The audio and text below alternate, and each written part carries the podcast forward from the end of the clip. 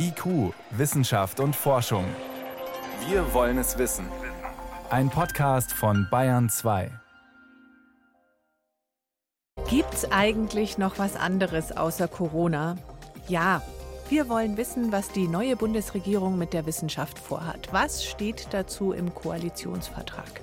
Außerdem geht es um die Füße von Springmäusen und scharfe Muttermilch. Aber zuerst beschäftigt uns tatsächlich diese neue südafrikanische Virusvariante. Herzlich willkommen. Wissenschaft auf Bayern 2 entdecken. Heute mit Birgit Magira. Jetzt hatten wir uns fast an Delta gewöhnt. Okay, fast. Aber so ein Coronavirus verändert sich laufend. Das ist seine Natur, das ist bekannt.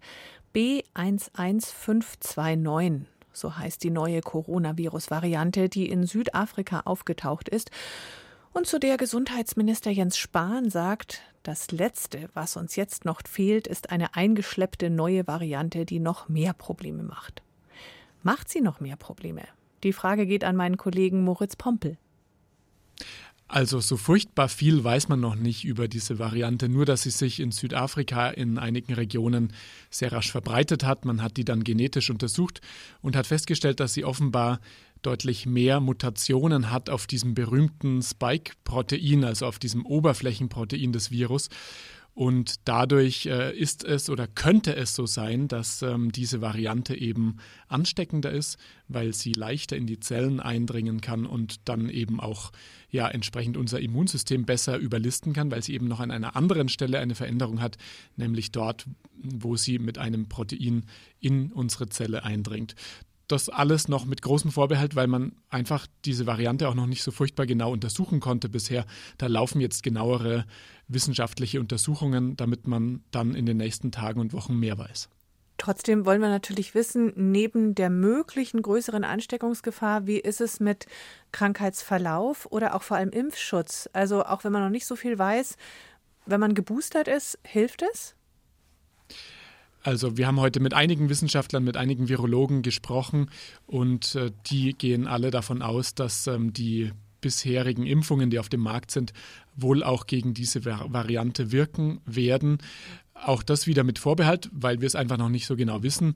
Aber es laufen auch schon die ersten Tests, beispielsweise bei der Firma BioNTech, die hat schon die Informationen über diese Variante und guckt jetzt eben, ob ähm, ja das Blut von Patienten, die schon geimpft wurden, und wo entsprechende Antikörper drin rumschwimmen, ob äh, diese Antikörper dann auch entsprechend dieses neue Virus gut neutralisieren können oder nicht.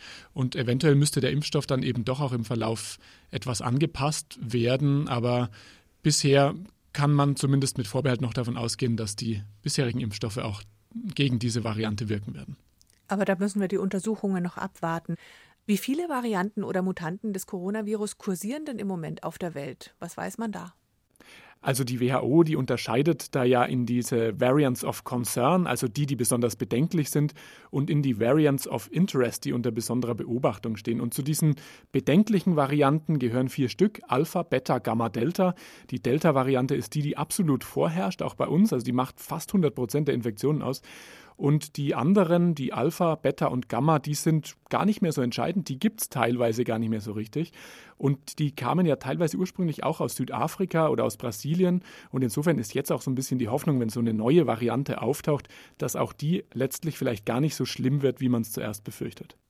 Wie werden denn neue Virusvarianten überhaupt entdeckt? Ist so ein, ich nenne es mal, so eine Feinanalyse im normalen PCR-Test mit drin?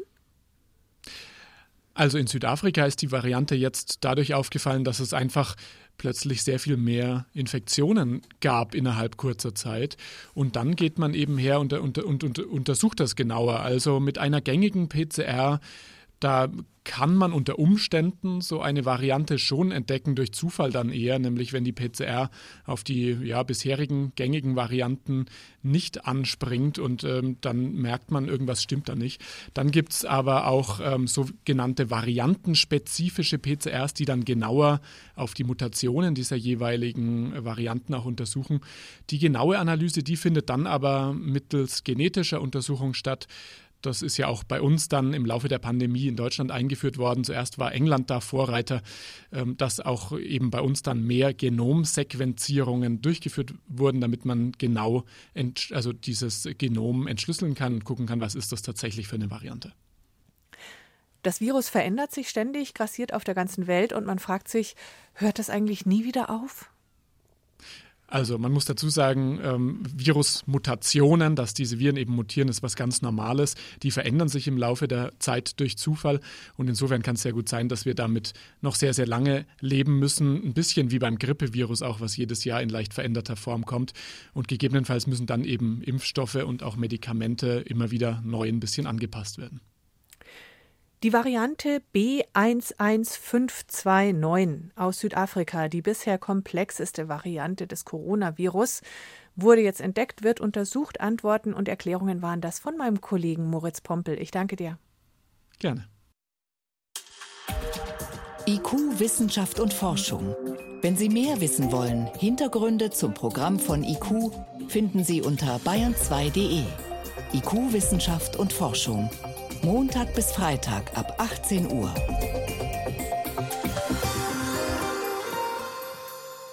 Ein Nebeneffekt dieser Pandemie ist, dass die meisten jetzt über Viren, Infektionen und die Arbeit des Immunsystems vergleichsweise gut Bescheid wissen.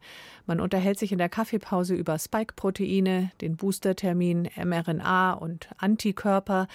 Und diese Antikörper im Blut, da war bisher nicht so klar, wie viel die Aussagen über Immunantwort und letztlich Schutz. Jetzt bestätigt eine größere Studie diesen Zusammenhang. Vor der Sendung konnte ich dem Immunologen Carsten Watzel von der Uni Dortmund dazu Fragen stellen. Also stimmt, oder? Je mehr Antikörper im Blut, desto wirkungsvoller der Impfschutz?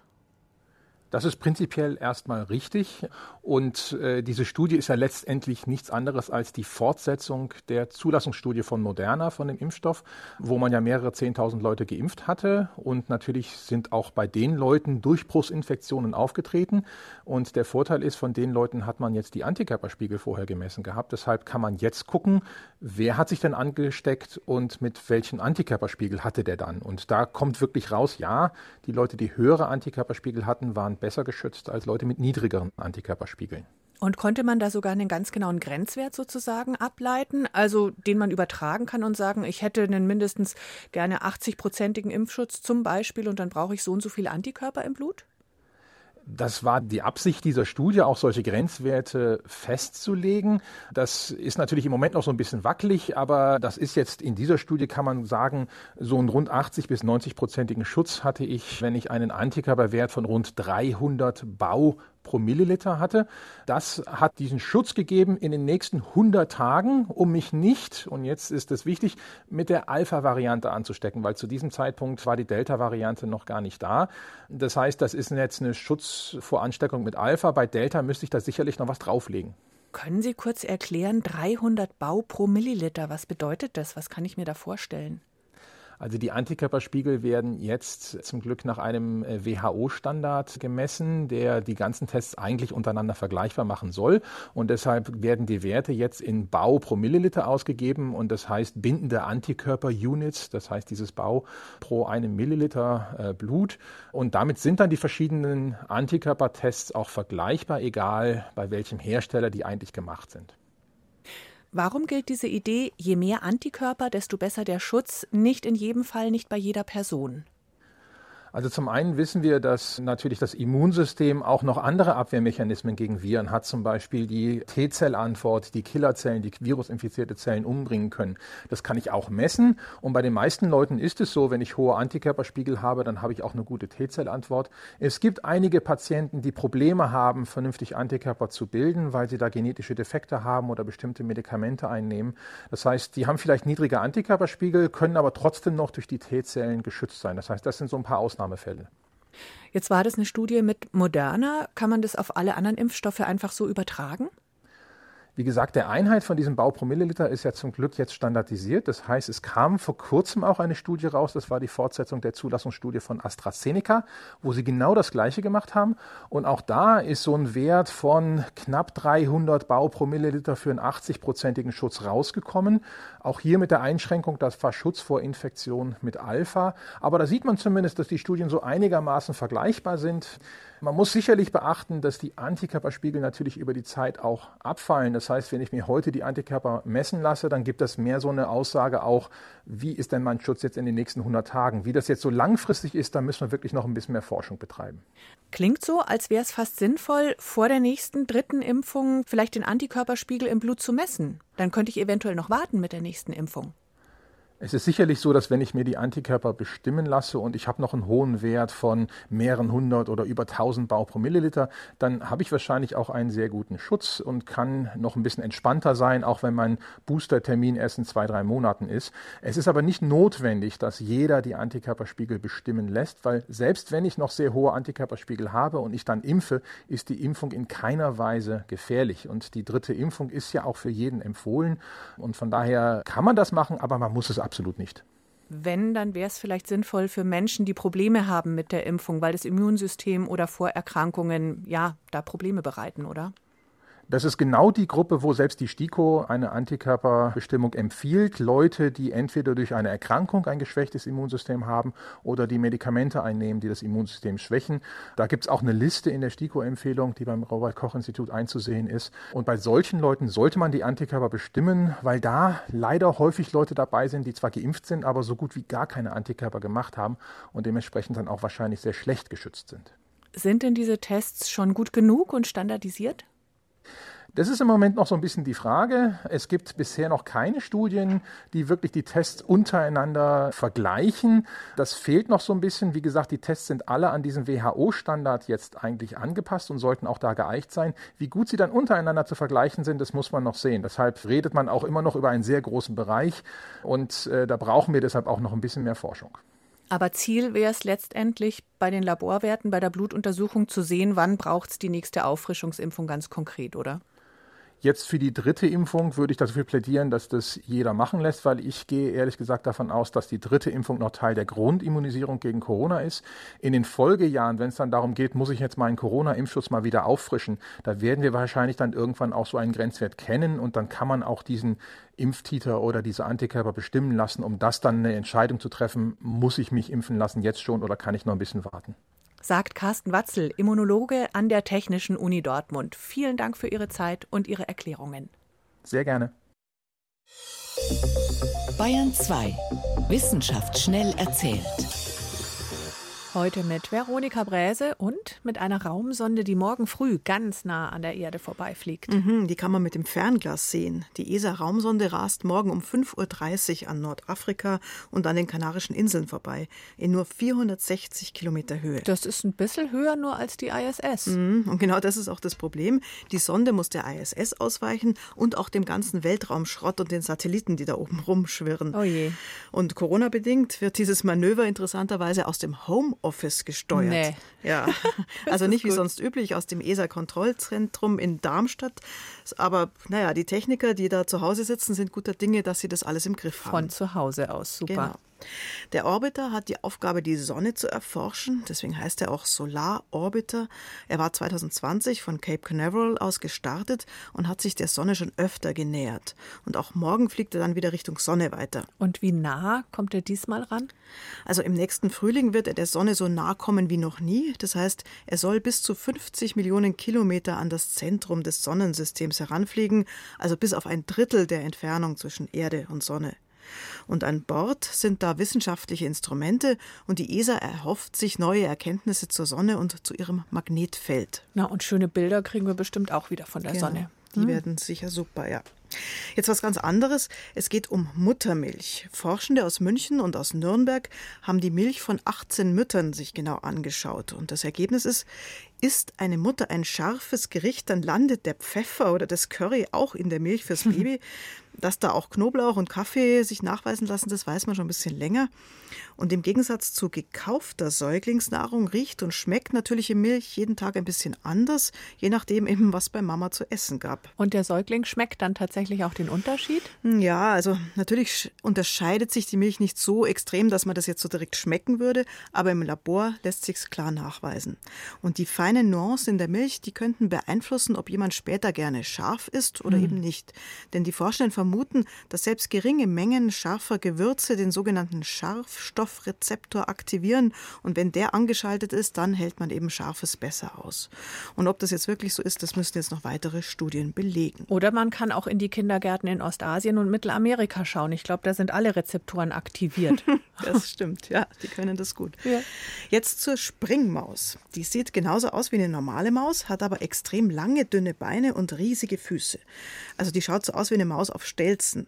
Und Forschende wollten jetzt wissen, warum die Springmaus so groß große Füße hat, dass sie wie ein Känguru durch die Wüstenlandschaften in Afrika und in Asien hüpfen kann. Sehr niedlich. Und ja, natürlich ist dafür das Erbgut verantwortlich. Aber welche Gene halt genau, gell? Ja, das war jetzt nicht so einfach herauszufinden. Die Wissenschaftler haben Maus- und Springmausgene verglichen, die das Fußwachstum der Tiere steuern. Also Detektivarbeit, weil so viele Gene irgendwie alle zusammenhängen. Und das ist dann so, wie wenn man aus dem Mikado-Haufen jetzt nur einen, äh, ein Stäbchen, ein rausziehen Stäbchen, will. Ja. Ähm, das klappt nicht so gut. Aber sie waren erfolgreich. Am Ende fanden sie wirklich Erbgut, das nur in den Füßen der Springmaus, nicht aber bei der normalen Maus vorkommt. Ja, und was bringt's? Also für den Menschen helfen solche Erkenntnisse, dass man Wachstumsstörungen besser versteht, also Klein- oder Großwuchs. Und wenn es extrem ist, wüsste man besser, wie man eingreifen kann. Aber im Moment halt noch Grundlagenforschung sozusagen. Grundlagenforschung, mhm. genau. Dann, wir haben noch was zu vermelden. In China gibt es eine Ausgrabungsstätte, die Liangzhu heißt. Das ist eine Höhle mit Überresten chinesischer Hochkultur, sozusagen Chinas Venedig der Steinzeit. Wie alt ist also das? über 5000 Jahre alt sind diese Zeugnisse und die Hochkultur, die blühte dann etwa 1000 Jahre lang und dann gab es heftige Monsunregen, also massive Überschwemmungen und da ist die Höhle dann eingestürzt und das war auch der, das Ende dieser Kultur. Hm. Und der Grund ist, damals wurde es auch wärmer, es gab so eine Art Klimawandel und das hat dann zu heftigen Wetterphänomenen geführt. Und das wiederum haben jetzt Geologen aus Innsbruck herausgefunden. Die waren nämlich dort vor Ort und sie haben den Boden unter den Ruinen genau untersucht. Eine Tonschicht da unten lässt vermuten, dass es eben damals diese heftigen Überschwemmungen gab. Vielen Dank, Veronika Bräse, für Raumsonden in der Rush Hour, Muttermilch mit Chili drin, die großen Füße der Springmäuse und Hochwasser im prähistorischen China. Danke dir.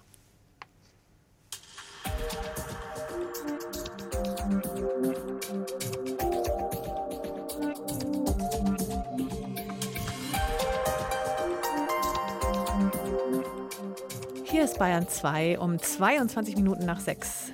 Zwei Monate Sondierungs- und Koalitionsgespräche sind vorbei. Rot, Grün, Gelb, SPD, Grüne, FDP haben hart verhandelt. Jetzt steht der Koalitionsvertrag. Die Ministerien sind verteilt. Wenn jetzt noch Olaf Scholz zum Kanzler gewählt wird, kann es endlich losgehen mit dem Regieren. Und was ändert sich unter der neuen Regierung für Forschung und Wissenschaft? Mein Kollege Armin Himmelrath hat genauer in den Koalitionsvertrag geschaut. Stehen da nur allgemeine Phrasen und vage Absichtserklärungen drin oder tatsächlich schon konkrete Dinge, auf die man sich auch freuen kann? Es klingt relativ gut, wenn da gesagt wird, dass es ein großes äh, Paket werden soll an Bildungsaktivitäten, die die neue Regierung sich vornimmt. Es klingt auch ganz gut, wenn Sie sagen, wörtlich, die Bildungsausgaben sollen deutlich steigen. Es folgt jetzt ein Jahrzehnt der Bildungschancen. Ja, das sind natürlich einerseits politische Parolen, andererseits erleben wir gerade, glaube ich, eine Bildungs- und Wissenschaftssituation, in der solche Dinge durchaus auch sehr wachsam wahrgenommen werden. Und ich glaube nicht, dass äh, egal welche Regierung Regierung es sich leisten kann, solche Versprechungen einfach in die Welt zu setzen, ohne sie dann anschließend auch zu unterfüttern. Mit Maßnahmen, mit politischen Maßnahmen und natürlich auch mit Geld. Wenn es heißt, mehr Geld in die Bildung, ist damit schwerpunktmäßig eher, ich sag mal, die Grundschule gemeint oder die Spitzenforschung an einzelnen Exzellenzunis? Es ist ein äh, wirklich breites Paket. Dass äh, dieses Paket sich äh, speziell an die Schulen richtet, war nicht zu erwarten. Das hat auch damit zu tun, dass natürlich die Bundesregierung nur begrenzt politisch zuständig ist für das, was in der Schulpolitik passiert. Das ist ja bekanntermaßen Ländersache. Bei der Forschung, bei der Wissenschaft ist es etwas leichter. Äh, trotzdem gibt es Dinge, die in den Schulbereich hineinragen. Da ist äh, als erstes ganz sicher das äh, Paket Digitalpakt 2 zu nennen. Also ein Aufsatteln auf das, was wir jetzt schon seit geraumer Zeit diskutieren. Wie kriegen wir die Schulen quasi digital fit für die kommenden Jahre und Jahrzehnte? Und da will die neue Bundesregierung, will diese Ampelkoalition nachlegen. Das ist ein sehr konkretes Projekt, was auch im Schulalltag, so kann man jedenfalls hoffen, dann irgendwann sichtbar wird. Bei der Wissenschaft, wie gesagt, ist es etwas leichter, aber auch da geht es zunächst mal darüber, dass man sagt, wir machen vieles mit Geld möglich. Das eine ist der Aufwuchs an Geldern für die Lehre, für den Unterricht an den Universitäten und Fachhochschulen. Das andere ist ein Ausbau, ein temporärer Ausbau, muss man sagen, der Strategie in der Exzellenzinitiative, so hieß sie früher, heute Exzellenzstrategie. Da werden ja alle paar Jahre die Unis äh, ausgezeichnet und äh, ringen quasi um diesen Elitetitel, der damit verbunden ist. Und da soll jetzt eine Sonderrunde eingeführt werden in den kommenden Jahren, wo zusätzliche Forschung und zusätzliche Forschungscluster gefördert werden, einmalig. Aber auch das wird natürlich nicht mit ein paar hunderttausend Euro zu machen sein. Also auch da wieder das Versprechen, wir geben viel Geld rein. Und das ist alles sehr, sehr wohlwollend tatsächlich auch sowohl im Bildungsbereich, vor allem aber auch im Hochschul- und Wissenschaftsbereich aufgenommen worden. Ganz konkret könnten sich vielleicht speziell die Nachwuchswissenschaftlerinnen und Wissenschaftler freuen. Dieses berüchtigte Wissenschaftszeitvertragsgesetz, das soll reformiert werden. Da hangelt man sich bisher von Befristung zu Befristung und das wird jetzt anders? Ja, da gibt es äh, zumindest erstmal die Absichtserklärung, dass Aufgaben, die dauerhaft an den Hochschulen anfallen, auch mit Dauerstellen hinterlegt werden. Das ist heute tatsächlich noch häufig anders. Da werden befristete Verträge, da werden Doktorandinnen und Doktoranden auf Stellen gesetzt, erledigen dann ein paar Monate oder vielleicht Jahre etwas, wo dann wiederum der nächste und die nächste kommt. Das sind aber trotzdem Daueraufgaben und das soll entzerrt werden. Außerdem sollen die Befristungszeiträume verlängert werden, sodass dann zum Beispiel jemand, der promoviert, in aller Regel einen drei- oder vier- oder auch fünfjährigen Vertrag bekommt, solange eben das Forschungsprojekt läuft. Das wäre tatsächlich ein richtiger Schritt nach vorne und äh, wir haben ja in den vergangenen Monaten unter diesem Hashtag Ich bin Hanna in den sozialen Medien sehr, sehr mhm. viel dazu gehört, wie es aussieht mit diesen prekären Arbeitsbedingungen und die die hoffen jetzt natürlich massiv darauf, dass sich beim Wissenschaftszeitvertragsgesetz schnell etwas ändert. Wir geben mehr Geld für Forschung und Wissenschaft, klingt schon mal super gut, aber ganz konkret sollen einzelne Fachbereiche mehr gefördert werden als andere. Was steht drin? Das ist in dieser Schärfe noch nicht erkennbar. Es sind auch keine Einzelprojekte genannt, bis auf wenige Ausnahmen. Also das ist eher eine allgemeine Absichtserklärung. Man muss sich das so vorstellen, dieser Koalitionsvertrag hat insgesamt 177 Seiten. Von diesen 177 Seiten kümmern sich fünf um die Wissenschaft. Also das ist wirklich im Verhältnis dann wiederum nicht so wahnsinnig viel. Da passt dann auch nicht so unheimlich viel drauf. Und es sind sogar nur vier Seiten, die für die Bildungsthemen angesprochen werden. Und da ist dann neben der Schule auch noch die Kita und das lebenslange Lernen und die berufliche Bildung dabei. Also das ist schon sehr komprimiert. Von daher wirklich nur so etwas wie Schlagworte oder Überschriften. Und dass man da jetzt einzelne Förderprojekte herauslesen könnte, dazu ist es tatsächlich noch zu früh. Wo soll das ganze Geld herkommen, das zusätzlich in die Forschung fließen soll? Das ist tatsächlich die große und es ist die entscheidende Frage und sie wird auch, das muss man klar sagen, in diesem Koalitionspapier nicht beantwortet. Wir wissen noch nicht, wo das herkommt. Es gibt die allgemeine Erklärung natürlich der Koalitionäre, dass sie sagen, ja, ja, wir haben das durchgerechnet und das passt dann schon. Aber wo es konkret herkommt, wie viele Milliarden wo reingehen und wo die Quelle dann auch für dieses Geld ist, das ist tatsächlich in diesem Moment noch nicht klar. Und das ist auch die Kritik, die an diesem Paket kommt. Andererseits äh, ist das keine Neuigkeit. Wir haben auch in früheren Koalitionsverträgen selten direkt gegengerechnete Finanzierungsmodelle drin gehabt, sondern das waren wirklich die politischen Ziele, die dort formuliert wurden. Die Umsetzung, die müssen wir jetzt in den kommenden Monaten und Jahren uns angucken. Worauf freuen Sie sich besonders, auch wenn noch wenig Konkretes drinsteht? Aber wo haben Sie einen ersten Eindruck, das machen die besser als die letzte Regierung?